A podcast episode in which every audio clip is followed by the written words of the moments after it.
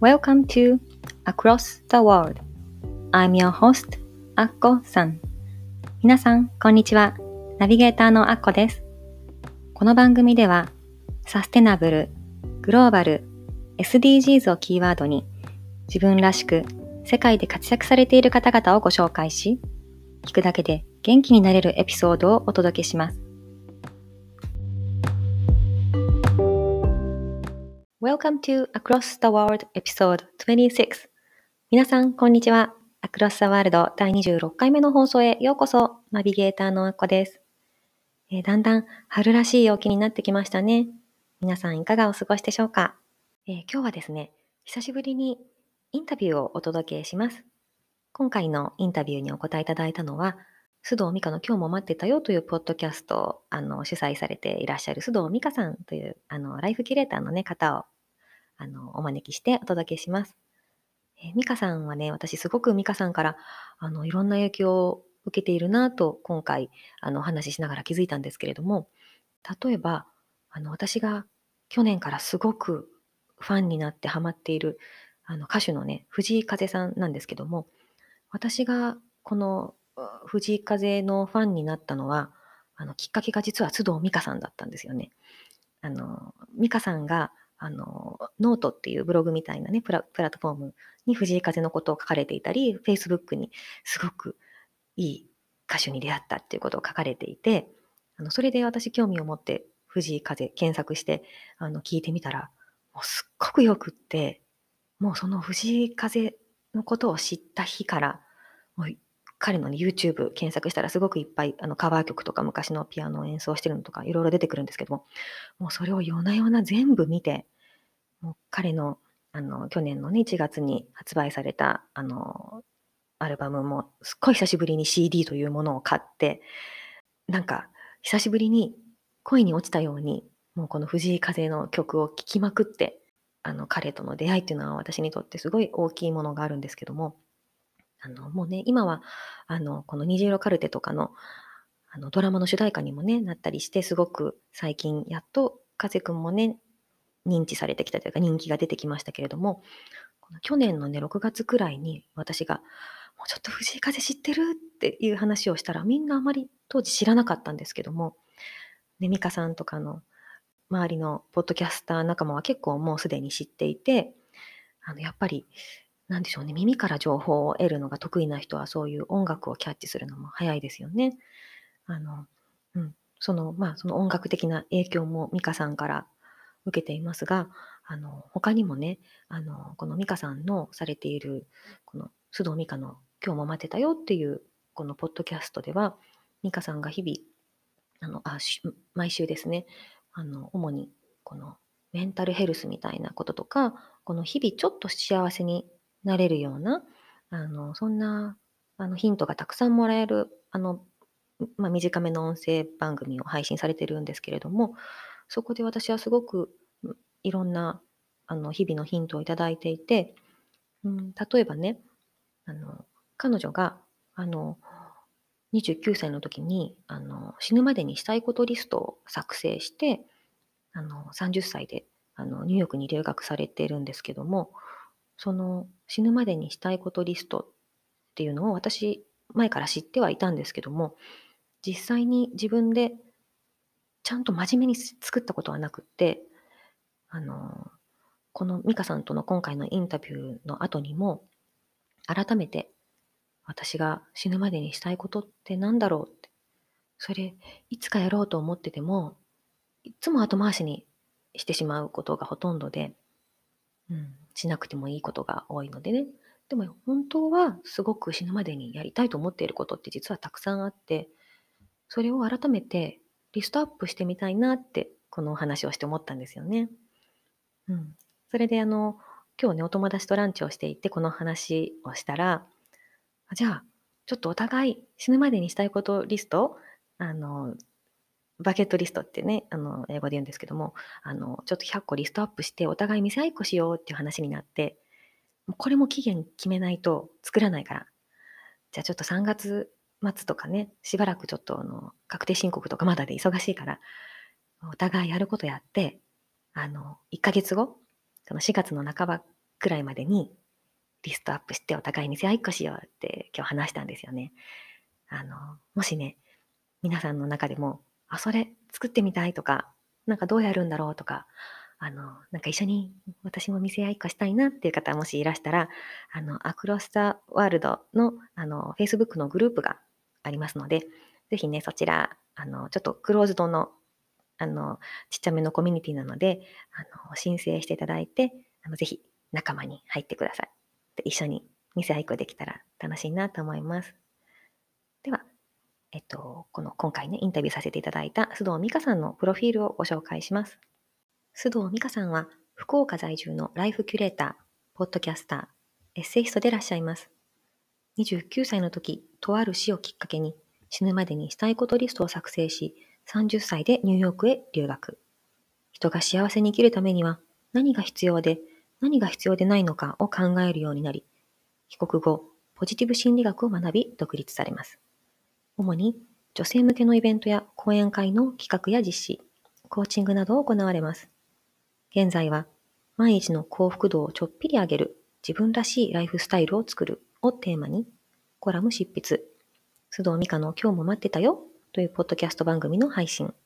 パーソナルインタビューなどを行っていらっしゃいます。では、美香さんとのインタビューお楽しみください。はい、美香さん、こんにちは。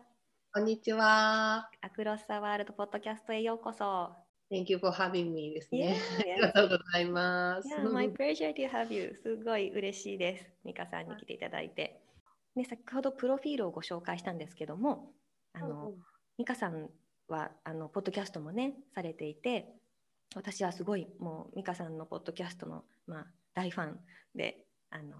はみらいのあはみ出し系ライフの歩き方の頃から はい、はい、聞いてるんですけども、はい、これが2018年くらいですよね。そうですね。丸2年間一緒にあのピアレスゆかりさんとさせていただいて、シーズン2が終わって卒業したのかな、うん、それそうだから私は最初美香さんを知ったのはこのインタビューのきっかけになったのが、えっと、直接のきっかけがあれですよね。この間、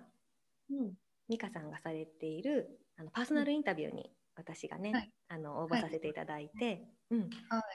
受けさせていただいたのが初めてね2人で話した時だったんですけども。そうですね、えっと、2021年になってから1月2月かな？ずっとあのパーソナルインタビューのモニターさんを募集してて、うん、でそれにねアッコさんがあのあの応募してくださったのでそれで初めて多分あのオンライン上のねあのえねソーシャルメディアではしてたんですけど、うんうん、お互いあの直接話したのは多分それが初めてですね。そうですよね。初めて話すのにすごく私のことを理解してくれてるなって思ったんですよ。うん、うん、なんかねそれはねあのねやっててね自分でも、うん、あ私こういうのができるんだっていうのが分かったんですよね。やりながら？あの、うん、そうそう今までねあの、結構なんていうかも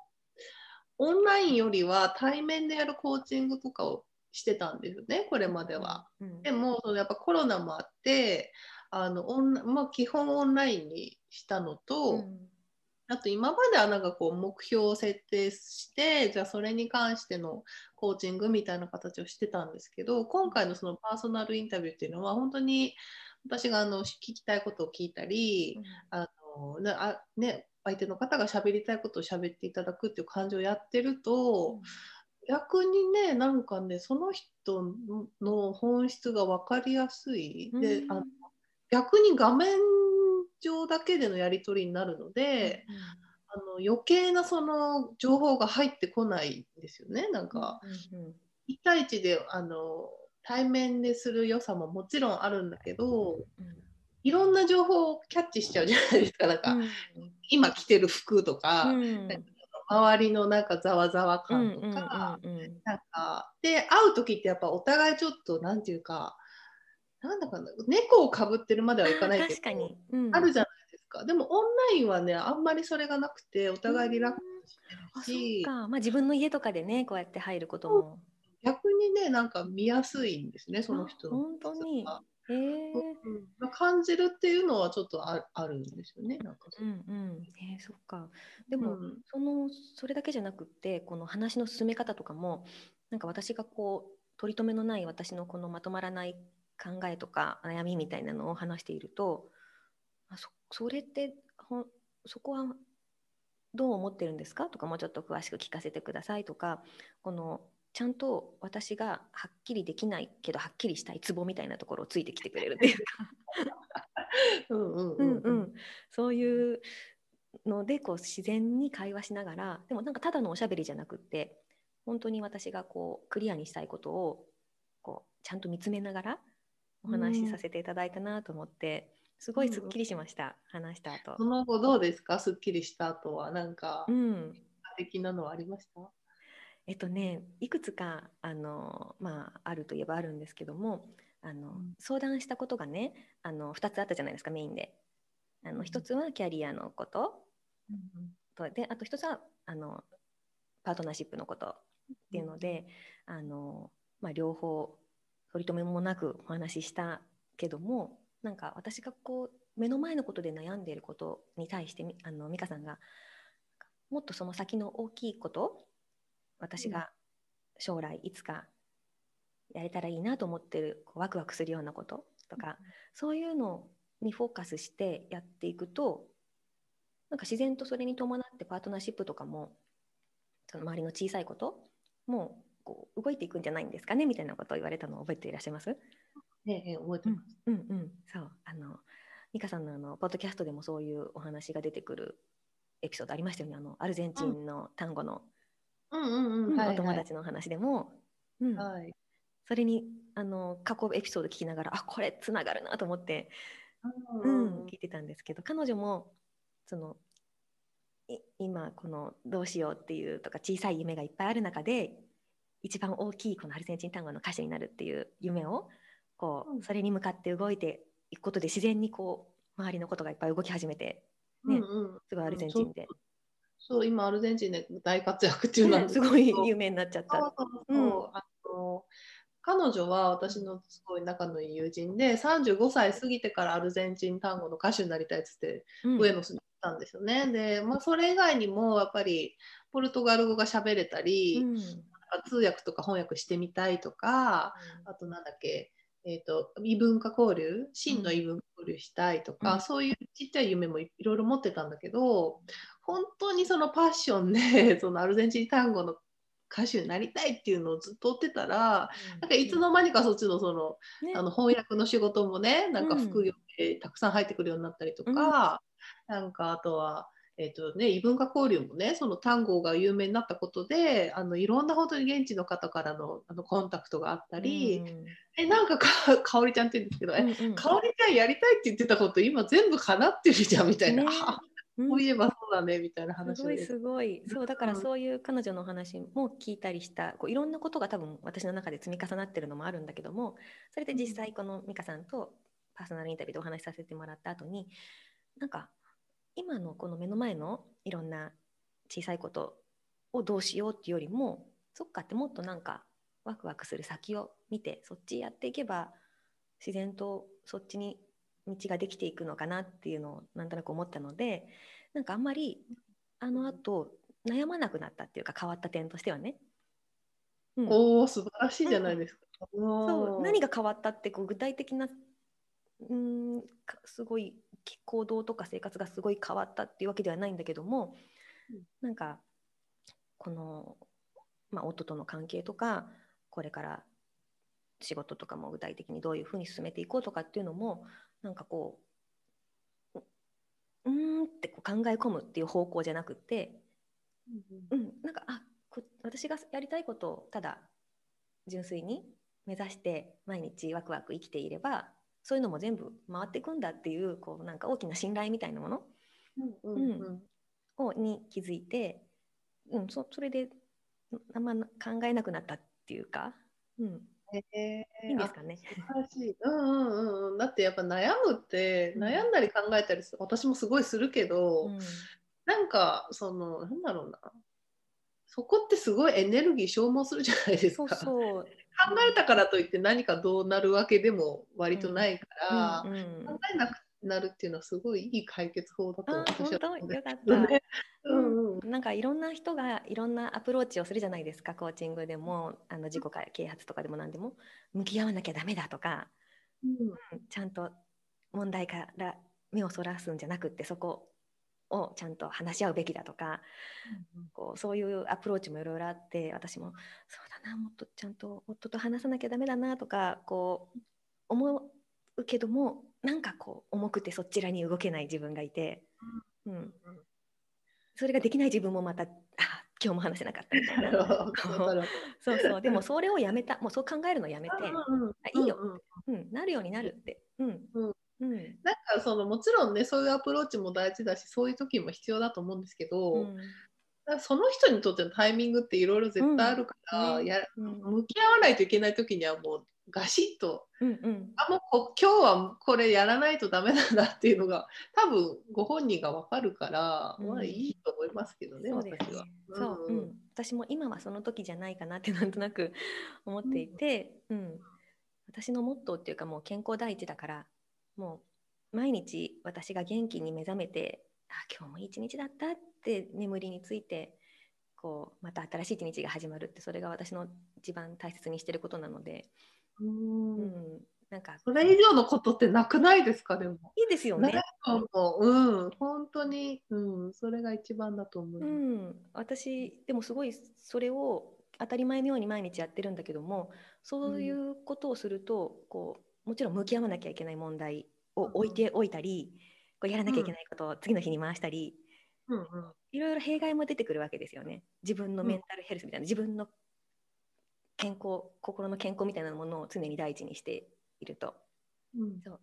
だから私はそれでいいのかなみたいなところがちょっとあって。へえそうなんだ、うん。うん、いつも元気だねとか言われるんだけどもその奥にあなたもしかしてでも実際やることやってないよねみたいに思ってないみたいな 思ってないよ。思ってないかな。なんか、うん、思ってたなのね、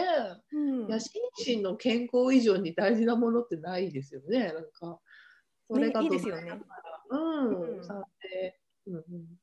そうだから美香さんのポッドキャストとかも聞いてると、あこれでいいんだって思えるっていうか。本当にもうこれでいいんですよ大体大体の人はねこれでいいの？多分、うん、そうそこをねなんかすごい真面目な人とか責任感が強い人ってもう本当はあの早く寝てあのねとか早くもう今は休んでとかしたいのにそういうのを我慢して自分を削ってやるべきことに向き合ってる人もいっぱいいるじゃないですか。いらっしゃいますね。うん、気づいたらもうあ体が動かなくなったとか、うん、もう精神がおかしくなっちゃったみたいな、うん、そういう気づかない間にそうやって自分を苦しめる人ってまあ、特に現代の日本では多いかなと思うんだけども、うん、私は昔からそこは割り切っていていや一番大事なのは私の心身の健康だと、うん、だから頑張るんだけどそこを害す害しそうになったらもうそこから去るとかね、うんうんうん、とりあえず。いいと思うなそれで、うん、うん、そうかそうか、はい、そうなんか私の話ばっかしちゃったけどそうそれでまあパーソナルインタビューでそう変わったことといえば、はい、そう私が改めてあこれでいいんだと、うん。うん、思えてあんまり小さいこと気にしなくますます気にしなくなったみたいな、うん、そんなとこです。そうそれでね、うん、あの美香さんの話も聞きたいんですけどさっきお話に出た、はい、あのアルゼンチン単語のあのお友達もそうやって35歳で、うんうん、よし夢をここでもう一回諦めずにやってみるっていうふうにされるきっかけが彼女もバケットリストか何か作ったんでしたっけ？そうそう、あのね、えっ、ー、と、そうね、彼女がバジそうそう、バゲットリストを作ったの私の影響だったのかな？あ、本当、うん、そうそうそうそう、死ぬまで、なんか、彼女はご家族が亡くなって、うん、で、自分が明日、明日というかね、もし1ヶ月後亡くなるとしたら何がしたいかって自分に問いかけた時に、アルゼンチンに行きたいブエノスに行きたいっていうのが出てきたっていう話をしたんですけど、うんうん、そうでそれで美香さんもあの、ね、あのプロフィールにもあの書いてありましたがあのニューヨークにね30歳で行かれたんですよね。30歳で、まあ、留学とはいうえ語学留学なんで数ヶ月の話、うん、留学というより留学ですね。うん、いやいや、うん、そうそれでも30ぐらいになってきてあの、そうやって一回今までの生活をリセットっていうかね止めて、そうやって次に行くってきっかけが、美香さんもそのやり29ぐらいの時に、その死ぬまでにしたいことリスト作成されたってのノートにも書いてあったんですけども、はい、なんでそれを作ろうと思ったかっていうか。えっとね、私あのそもそも、えーと、27で結婚してるんですけど、うん、で、えっと、子供をねずっと作ることに前向きになれなかったのね。うんうん、でなんだけど、えっと、本当に予期せぬ妊娠をしたのが29だったんですよ。予期せぬって言ってもちゃんとパートナーとの間のね。でえって思ってあなんかなんていうかこう手放しで最初喜べなくて、うん、子供作るって思ってなかったから。でもあでもせっかく来てくれた命だから前向きにってなった瞬間に瞬間っていうかなった途端こう流産したんですよ。だから初期流まあなんていうの、うん、なんだっけ化学流産みたいな感じで,、でやっぱりすごくショックを受けた。であの自分のね体からものすごい大量の血が流れて、であの今ならねその初期流産って自分のせいじゃないっていうの分かってるんですよ。あの、まあ、遺伝子的なあれなので自分に罪は全くないんだけどやっぱ当時はあなんかあの妊娠したって分かった時にあなんで今妊娠しちゃったんだろうとか、手放して喜べなかったことがすごいなんか悪かったんじゃないかとかそのせいじゃないかとか思っちゃった。そう思っちゃう思っちゃって、とかあとはあなんか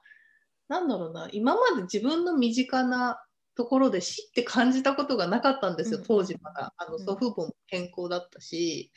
初めてなんかまあ、なんだろう生きてる人の死ではないけど自分の身近にその亡くなる自分の命が去るっていうのを経験した時にあなんか私もう明日死んでもわからないんだってその時すっごいリアルに感じて、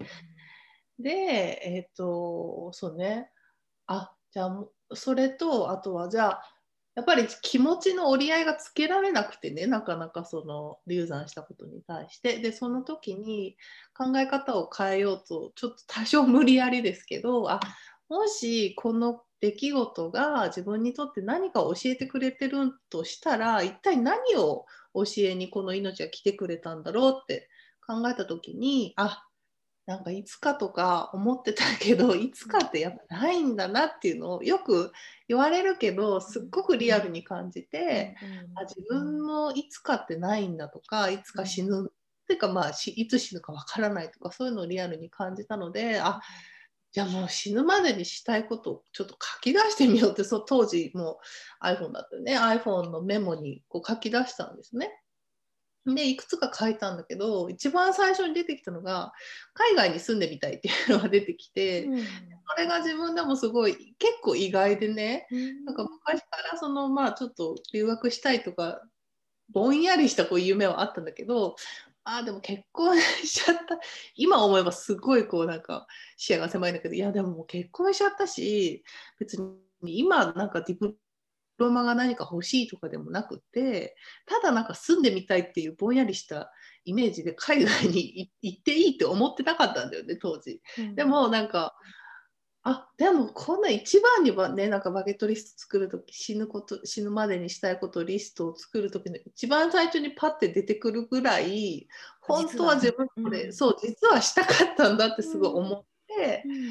あじゃあこれはしましょうって 思ったんですね。へえそっか、それがあのある死がきっかけでって書いてあったからあの、うん、私は勝手になんか、ね、おばあちゃんとか亡くなれたのかなと思っていたけど、うん、そうその死だったんですね。そうそういろんなねあの当時の彼氏さんですかとかよく聞かれるんだけど 違くてそうそう自分の中でこう流産したっていうのが結構やっぱきっかけになってる。うんそれはすごいやっぱり女性にとっては本当心のそのまま傷をずっとね持つ人もいるぐらいの大きい出来事ですよね。うん、なんかあとねやっぱにあのまあ、別にこれ男女で分けるのもあれかと思うんだけどやっぱ女性って30前後でちょっとなんかいろいろ考えることないですか、うん、なんかやっぱりじゃあ、ね、結婚するかしないかとか、まあ、パートナーいる人はそう考えるだろうし、うん、出産子供どうしようかなとかキャリアどうしようかなとか、うん、大体こう30前後ぐらいでふわってなんかいろいろ考えるところにやっぱその自分にとってはすごく大きい出来事があったから、なんかそれでいろいろなんだろうな価値観的なのも変わったしあと、えっと、でその29の時そう思ったんだけど30の時に結局行ったんですよねニューヨークは。で、うん、29で行こうって思ってもう結構じゃあ準備とかもすぐすぐ始めたって感じですか？いやそれができなくて、うん、言えなくて。なんかなんでか今思えばなんだか旦那さんもそうだし、うん働いてるとこもやめられない、なんか勝手にやめられな、なかなかなんか言い出せないみたいな感じが、1年ぐらいあったのかな。うん、そうですよね。それでどうどうやってふふこう実行に移したんですか？あのね、多分ね、それはやっぱり311があったんだよね、多分。その時？だけで、うん、私まあ別に福岡に住んでたから、うんあの直接の被害はもちろんなかったんですけど実家が茨城県なので、まあ、その何連絡がねしばらく通じないとかもちろん日本中ねいろんな人がすごいショックを受けたじゃないですかあの時に。であれでまた やっぱりあこれはちゃんと生きないといけないってやっぱり思ったんですよね。うん、でそうそうで夫になんで夫に言うのがそんなにあれだったのか。というか夫が何かっていうよりは自分の中でもう結婚してそんなことしちゃいけないって勝手に思ってたのかな。なんかわかんないですけど、でも私海外ちょっとニューヨーク留学したいんだよねって言ったら あのあさりいいじゃんって言って。い。ないよみたいな。え、いいの ?3 ヶ月いらないいないんだよみたいな。うんうん、あとなんかやっぱ不安もあるじゃないですかそのやっぱパートナーシップ的に、うん、じゃあなんかどっちかが浮気したり浮気されたりとかっていうのもやっぱ考えてたけど、でもいいじゃんって言ってきなよって言われてなんかああっさり？みたいな。言えばよかったみたいな。うん、そうそうそう。で職場の方は、えっとまあ、当時あの英会話スクールのスタッフをしてたんですけどあのなんていうかねそこもやめづらくて別にブラックとかじゃないんだけどなんていうかねみんないい人だったのスタッフが。なんか人生100点ではないけど、うん、70点ぐらいだなと思って、うん、70点だから職場とかも70、うん、すっごいやなんだろうなパッションに満ち溢れてやってるわけじゃ実はなかったけど、うん、でもやっぱ70点ぐらいの満足度がある、うん、この70点を手放して次100点が入ってくるとは限らないじゃないですか。うん、ルールまあ言ってにくいんですよね。そうそう。でこの70点を捨てる、捨てるの？みたいな自分とかで、でも悶々としててでもやっぱり311があって、あやっぱり言わないとなっていう感じであの言ってもちろんね普通にすぐ辞められたんだけど、うん、そんなでもあれ なんであんなに葛藤してたんだろうなって振り返ると思う。でもやっぱりあの人間はあの現状維持をも求め無意識に求めるっていうかやっぱり変わるって怖いじゃないですか。怖いんだよね、うん、本当になんか自分が求めてることってやるの怖いんですよね。怖い怖いど真ん中をこう突き進むのって本当それダメだったらどうしようっていう不安もやっぱりあるし。うん、実行に移せる人って本当か限限られた人だと思います。うん、そうかね。でもそれをやっちゃったのがすごいと思うし、どうでした？行ってみて。行ってね、あのね、なんだろうな。一言では言えないですよね、やっぱ、うん、なんか今まで海外って私、本当に旅行レベルでしか行ったことなかったから、うん、なんか、もちろんカルチャーショックもいっぱいあったし、なんかね、でも、あこの人たち本当に人目気にしないんだっていうのを やっぱり思ったニューヨーク行って。なんか普通に歌いながら歩ってたりするじゃないですか、なんか。ね今ちょっとコロナで微妙かなと思うけどなんかそういう見てあとなんかほらこれって別になんだニューヨークは得意じゃないと思うけどなんか何？道ですれ違う時とかにさなんか「I like your jacket」とか言われて ジャケットそれすごいどこで買ったの？みたいな突然聞いてくるし、なんかそういうのを見てなんかあなんかすごいいいなってなんか。でなんかそうそう当時ニューヨークに行ってで知り合ったその日本人の女性たちが何人かいるんですけど彼女たちがね口々とやっぱなんかこうこっちに来てすごい楽になったって言ってたのが印象的で、うん、誰も私のことを気にしてないみたいなね。自分が一番気にしてるけどそれみんなそんな気にしてないって気づく。そうそうそうそうなんかそれを聞いてあそうだよね。ってなんか日本ってやっぱりどうしてもねなんか人の目気にしがちだけど、うん、こっちに来てすごいそれが楽だなっていうのはやっぱりあっちで感じてそれを持ちね数ヶ月でやっぱ帰ってきたからそのノリで帰ってきたら日本ってやっぱりすごいね綺麗だしいいとこもいっぱいあるけどなんかすごい違うなっていうのは感じましたね。大人になってからだから特に感じたのかもしれない、うん、やっぱり旅行で行くのと住んでみるのって違いますよね。違いますね。やその生活に触れるっていうかね。そこでの、うん、私は11年シンガポールと1年マレーシアに住んでたので、もうなんか日本人としての感覚を忘れるほど もう覚えもうあれですか？でも十何年行って帰ってこられて、うん、今どんなかどんな感じですか？もう馴染んだ日本に。うん馴染んだすごい。すごい速度で。うん、でもやっぱり私子育てがあの基本シンガポールだったのであの、うん、私の基本の子育てが全部基準がシンガポールなんですよね。だから日本の子育てあの長男が赤ちゃんの時に7ヶ月の時に引っ越したのでその時ってあんまりやっとリトミック教室ちょっと行き始めたぐらいの感じでママ友達そこで出会った23人しかいなくってこの公演デビューとかもしてなかったしそういう感覚が全くなかったまま、うん、でシンガポールとかその公演デビューとかないし、うんうんうん、自由にみんな本当ニューヨークと同じように人目気にせずに、うんうん、もう年中 B さん短パンで。ね、ちょこっと出歩いて。そうなんかすごい気楽だったから本当日本帰ってきてまずあお日本のお母さんたちみんな綺麗みたいな 思いません？それは思う、うん、それはもうあのジャージの人とかいないもんね。ね。あお母さんに限らずよね、うん、ヨガパンツの人とかおらんもんね。本当本当。そうなんかシンガポールは本当本当いろんな国籍の人がいるから、うん、うん、それなのに日本ってなんかみんなと同じことをよしとする、うん、うん、っていうのがすごいあ私こんな格好で出ちゃいけなかったみたいな。しばらくはちょっとカルチャー逆カルチャーショックみたいなね。そうですよね、うん、ありましたけど今はもう慣れましたね。へえそっか。やっぱ慣れるんだね、う。ん、そっか。でも美香さんはやっぱりそれでニューヨークの、うん、にとか世界のこの考え方とか外から日本見たりとかしてその後が変わりました？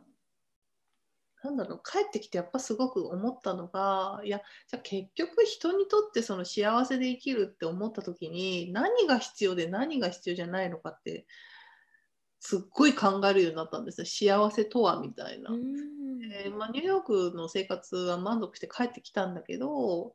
なんかまあね言っても見学して帰ってきたぐらいのものだからじゃあ帰って帰国して何をしようかって考えた時に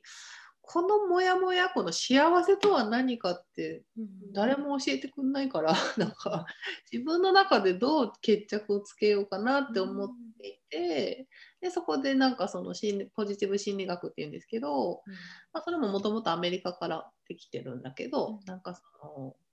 なんだろうな、まあ、人の幸福度とか、まあ、組織の繁栄とかなんかそういうのを研究してる学問があって。ね、たまたま見つけてあじゃあこれについて学ぼうって帰国してから思ったのでやっぱその、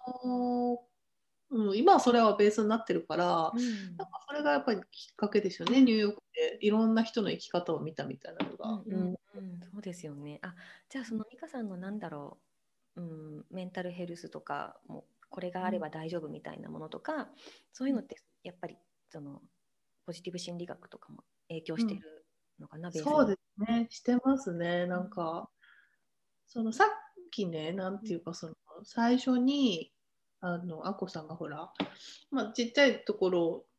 まあ、悩まずにこう大きいものを見るっていう話したじゃないですか、うんワクワクする大きいものね。うん。それもどっちかっていうとやっぱあのポジティブ心理学的なアプローチかなと思うんだけどそのなんだろう問題を問題に向き合って問題に何かアプローチするというよりはじゃあ、まあ、それは とりあえず置いといていや自分の中でうまくいってることって何だろうとか自分は何をしたらこうなんかうまくいくんだろうとかそのプラスの方を見つめてでそっちをあの重点的にやっていくみたいな考え方が、まあ、ポジティブ心理学一つあると思うんですけど、なんかそれはねやっぱり折に触れて自分もあの意識するようには今してますよね。まああの見ちゃう時もあるんだけどね問題見るって楽しいから。なんか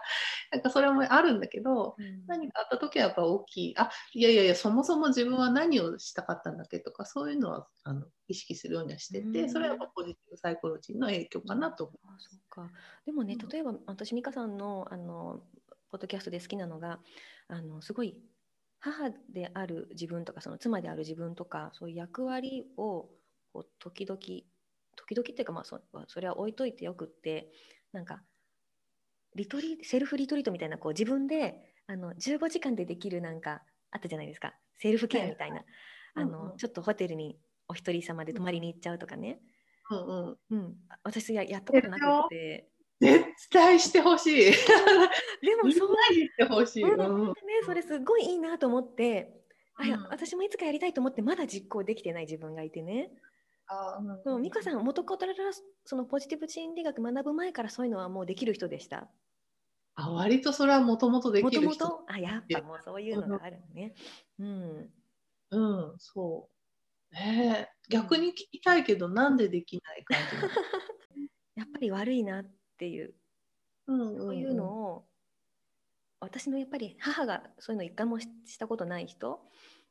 子供を置いて夜出かけることすらなかったしなんかあそうでもそういう方多いですよね。うんその、ね。一生懸命すべてこの子育てに捧げてきた母っていうのを見てるからやっぱり母とはこうあるべきみたいな固定観念が自分の母にあるんですよねやっぱり。うん。だからあの自分で多分それはやっちゃいけないって許してないんだと思うん、うん、そっかそっう。か。うんね。少しずついいんだよそそんなの壊していいんだよってうんちょっとずつ壊して、あの去年初めてね初めてリトリートに参加したんですよ一泊二日ああ、素敵。うんうんうん。それもう前から行きたかったのそういうリトリート参加してる人とかいいなと思って、うん、特にあの海外に住んでるとリトリートとか関係なく普通にママ友達であのじゃああの来月バンコクみんなで泊まりに行こうとか、ちょっとバリあの夏休みママガールズだけで行こうよみたいなみんな普通にやってるんですよそれを日常茶飯事で。うんうんでその旦那さんたちも全然それを、うん、な嫌がってつらないいいよいいよってあのやっぱりそこでなんかなんで子供どうするんだよって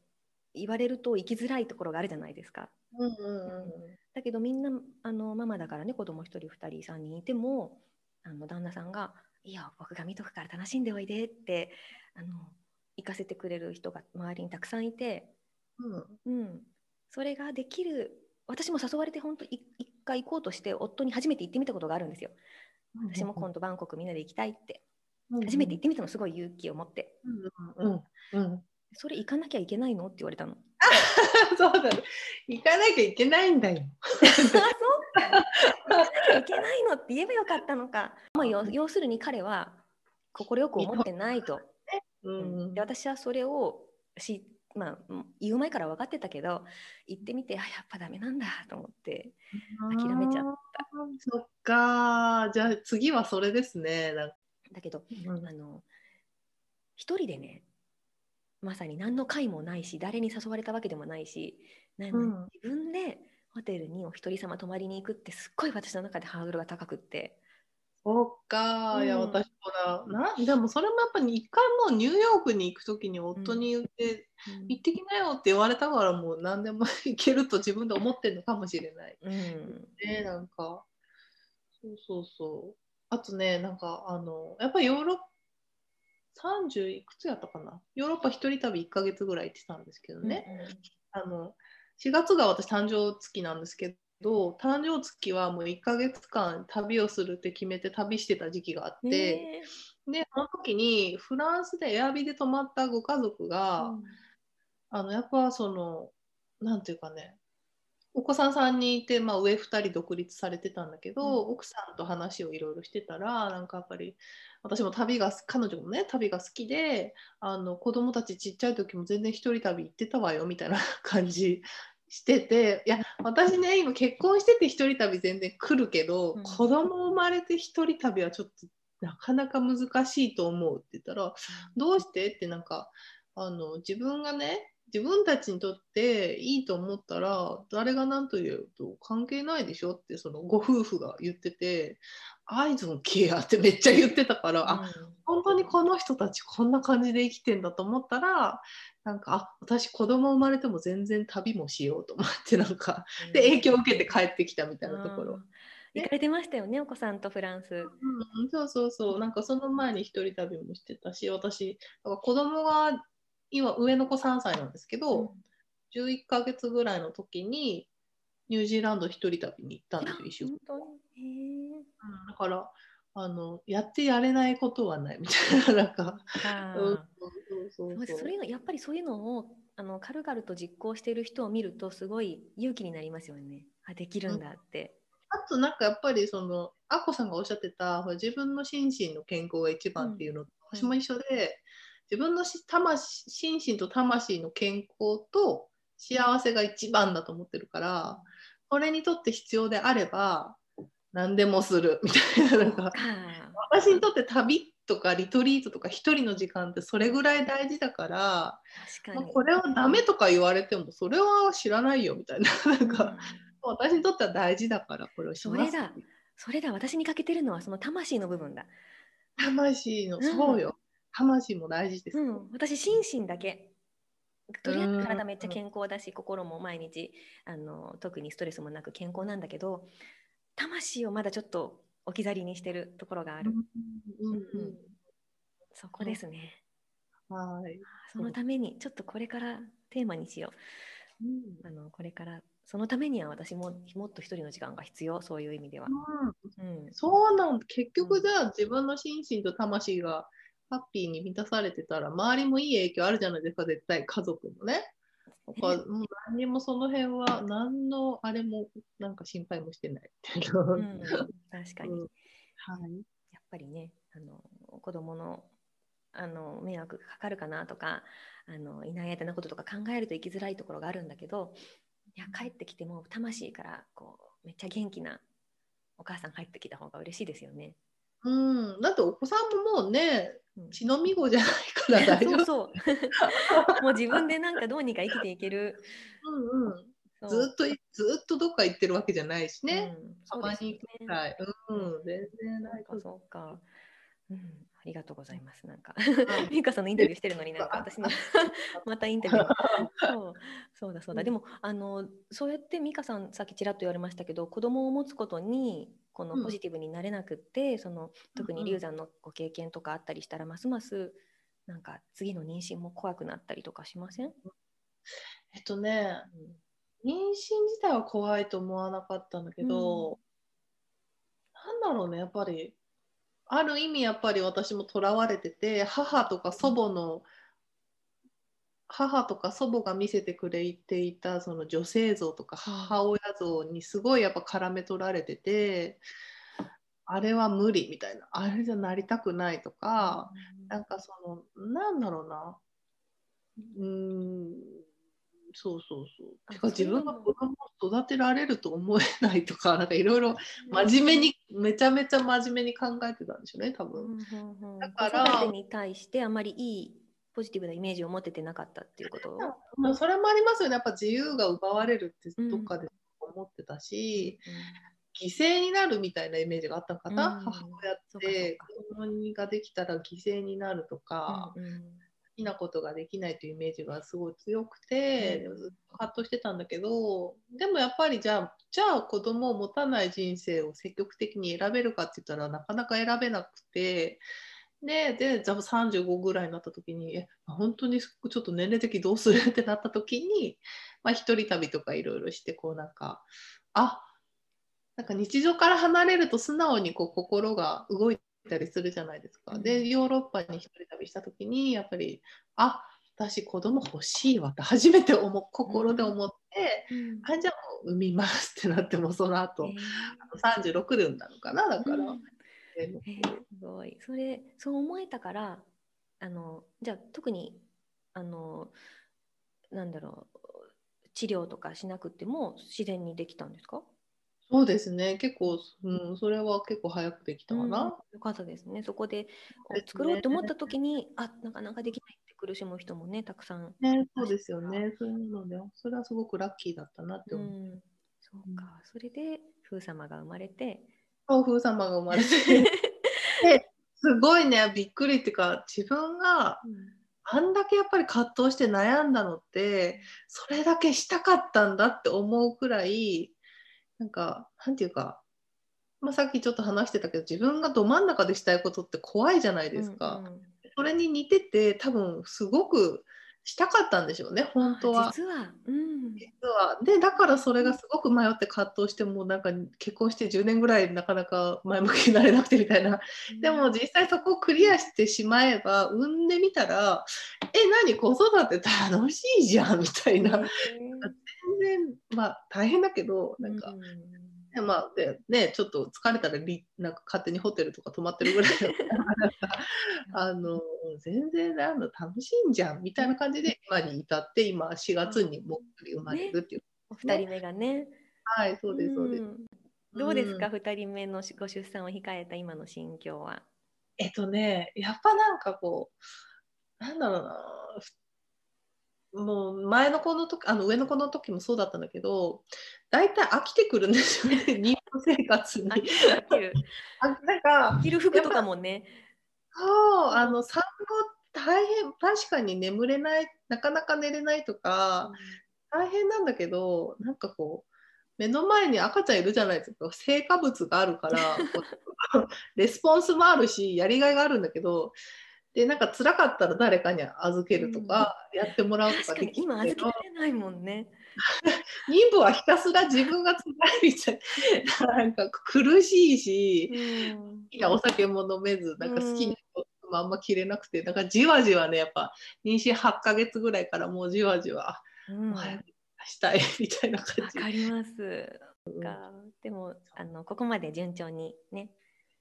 そうですね。そうですね。はい。楽しみもじゃあ4月だからあの美香さんのあの私が受けたパーソナルインタビューもあの、うん、今も引き続きされてるじゃないですか。はいしてますしてます。うん、で3月あれ前はモニターだったけど正式メニューとしてリリースされたんですよね。はい、あそうですあの、うん、リリース自体はついさあの3月入ってからしたんですけど、うんうん、あのまあね4月に出産だからまあまあなんていうの2ヶ月ぐらいはね多分ね体もしんどいので、うん、まあ、ちゃんとできないだろうなと思っていて、うん、それ開けてからリリースしようかなと思ったんですけど、まあ、そこちょっと待つのもあれだなと思ったので 開けたらリリースするパワーとかなくなっちゃうかもしれないもんね。そうそうそうだから3月中にオープンだけしておいて、うん、3月中にお申し込みいただいた方はまあ無料で1回分あのサービスをしてるんですけども、でただそのやっぱり出産の前後ちょっとあのご希望のスケジュールに添えないことはありますっていうことだけいただいてるんですけど、うんうん、いいと思います今だったら申し込めば3月中とかご出産前に1回お話できるかなって感じですよね。はい、そうですね。うん、はい、それもぜひやってほしいな。なんか、うん、やっぱり思った時にやるのがね、一番、そうですよね。もしね、そうそう、そういう方がいたら。うん、ぜひぜひおすすめです。はい。じゃあその美香さんのパーソナルインタビューの詳細はこの番組詳細にも貼っておきますので、あの、はい、美香さんのあのノートの方とかにも詳しくね、あの、はい、受けられた方のお話も、うん、書いてありますし、はい。あと、うん、あのメールでも直接お申し込みできるんですよね。そうですね。はい。あの、info.mikasudo.gmail.com までお問い合わせいただければご返信します。うん、うん、うん、そうですね。はい。なので美香さんのご出産前にぜひねご興味ある方はすぐご連絡されたらいいと思います。はい。でもっとお話聞きたかったんだけど、えっと、これからのね、あの、うんうん、まあ、もちろん出産という一大イベントが終えられた後この美香さんがこの実現したいこうワクワクする未来みたいな、うん、何かこの先のことを伺ってもいいですか？えーとですね、うん、あの実はどこにっていうのはまだ全然決めてないんだけど、うん、またちょっと子供を連れて海外に住みたいなって思ってて。旅行じゃなくて、うん、旅行じゃなくてね、まあでもそのためにちょっといくつかちょっと回ってねどこがいいかなっていうのをちょっとチョイス見で見ていきたいなっていうのと、うん、まあ、だから基本オンラインでそのパーソナルインタビューもそうなんですけどあのお話できるサービスをご提供できたりとか、まあ、なんか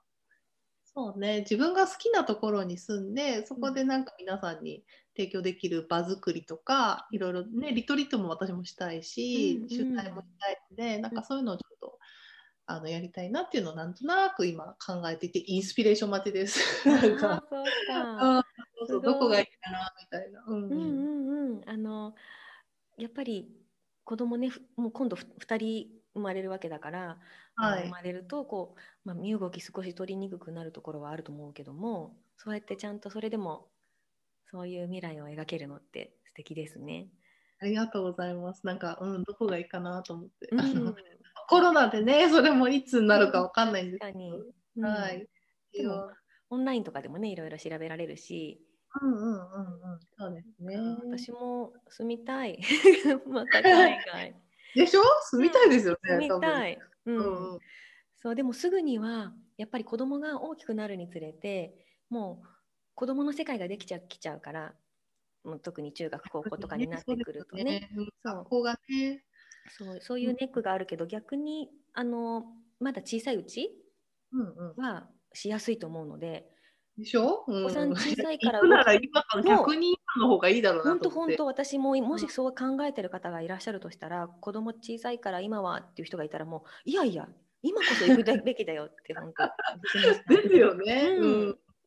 もちろんあのおむつとかね荷物が増えるっていうのはありますけどあの現地で調達もできるし、ねあのまあ、授乳自分ができればミルクとかなくてももうね購入あげられるし逆にすごいその方が楽で、うん、あの小さいうち子供も嫌がらずについてきてくれるしね。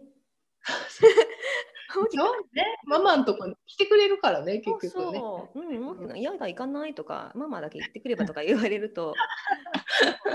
またね、いろいろ変わってくるからね。うん、そうそう、そうなる前にぜひ、本当、どんどん行きたいとこは行った方が、ね、いいですね。はい。うん、はい、いいな。じゃあ、あの、これからね、このパーソナルインタビューも世界どこでもできますものね。そうですね。はい、やりたいなと思ってます。うん。じゃあ、世界でね、はい、あのお住まいの またでもそこからポッドキャストもそこから、うん、そこからねポッドキャストもねできたらいいし、うん、まあねリトリートもリスナーさんを集めてリトリートとかもいつかしたいなと思ってるそうですよねその一緒にじゃあ下見とかもじゃあ一緒に行こうとかもありだしねそうですよね、うん、そうそう私も行きたい はい、じゃあ今後の美香さんの活動も楽しみにしています。今日はどうもありがとうございました。ありがとうございました。さよなら。はい、失礼します。はい。美香さんとのインタビューいかがだったでしょうか？このね、お話をしながら、あの、私が死ぬまでにしたいことなんだろうっていろいろ考えてみて、やっぱり私は、うん、せめてね、まず小さなスモールステップとして、一人でちょっと一泊くらいね、お泊まりに行きたいんですよね、お一人様で。うん。で、あと、もう次のステップとしては、一人旅に出たいなと思って。なんだかこの、もちろん私家族が大好きだし、子供といて幸せなんだけれども、一人の時間ってやっぱり必要なんですよね。で、私一人の時はバックパック担いでね、あの、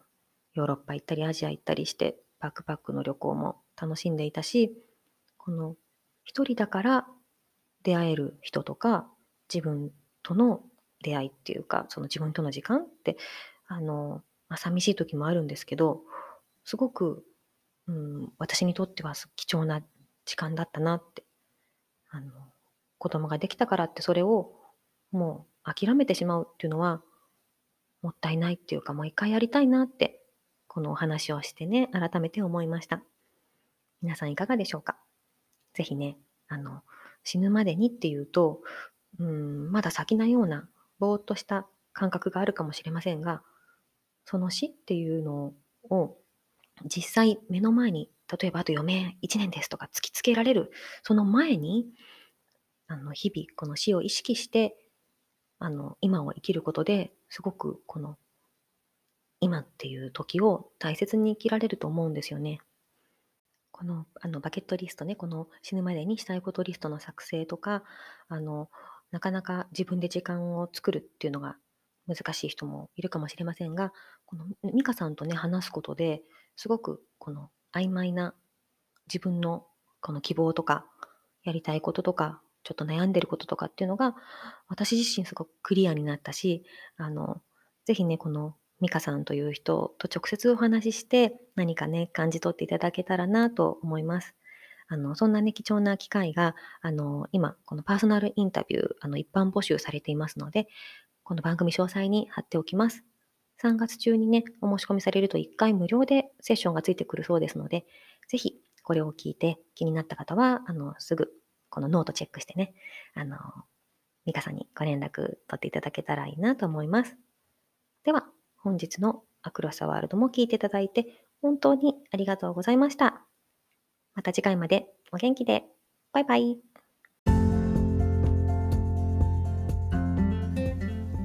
Thank you so much for listening today's episode. 今日のエピソードはいかがでしたか？ぜひ皆さんからのご意見を伺いたいので、番組ホームページ www.acrossg.net こちらからご意見、ご感想をお聞かせください。番組の Facebook グループもございます。